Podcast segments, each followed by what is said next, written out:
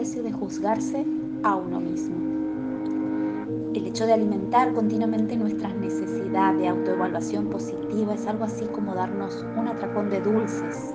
Momentáneamente nuestro nivel de azúcar sube y después se produce el bajón. E inmediatamente después sigue un sentimiento de desesperación cuando nos damos cuenta de que por mucho que nos guste, no siempre podemos atribuir nuestros problemas a los demás. No podemos sentirnos siempre especiales y por encima de la medida. El resultado suele ser devastador. Nos miramos en el espejo y no nos gusta lo que vemos. Y la vergüenza empieza a instalarse en nuestro interior.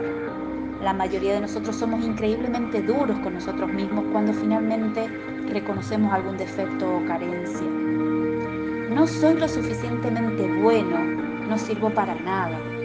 No es de extrañar que ocultemos la verdad cuando la honestidad nos obliga a enfrentarnos a una condena tan dura en aquellos aspectos en los que resulta difícil engañarnos a nosotros mismos, como cuando nos comparamos en peso con las modelos o nuestras cuentas bancarias con las de ricos y famosos. Nos provocamos una enorme carga de dolor emocional. Perdemos la fe en nosotros mismos. Empezamos a dudar de nuestro potencial y sentimos que no nos queda esperanzas. En ese lamentable estado nos criticamos aún más a nosotros mismos, diciéndonos que somos unos inútiles perdedores y nos sentimos cada vez peor.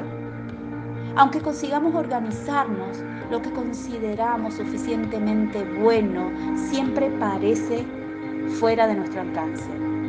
Y eso nos provoca frustración.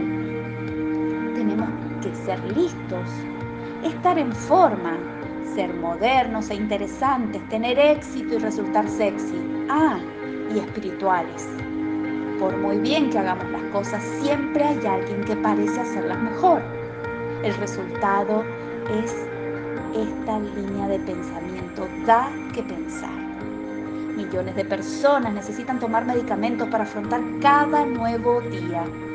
La inseguridad, la ansiedad y la depresión son increíblemente comunes en nuestra sociedad y en gran parte se debe a los juicios hacia uno mismo. El maltrato al que nos sometemos cuando sentimos que no somos unos ganadores en el juego de la vida. Sé amable contigo mismo. Gracias.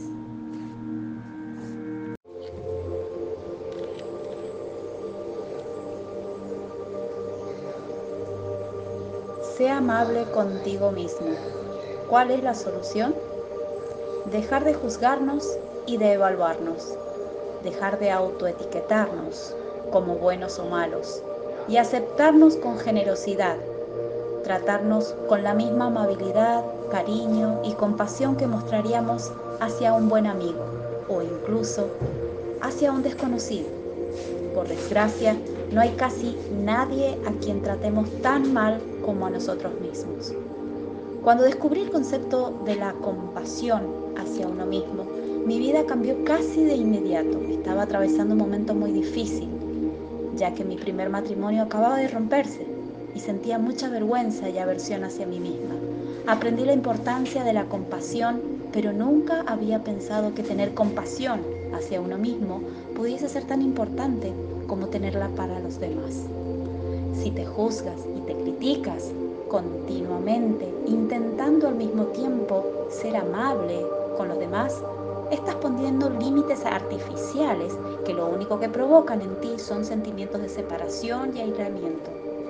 Es lo contrario de la integridad, la interconexión y el amor universal. Una actitud diferente.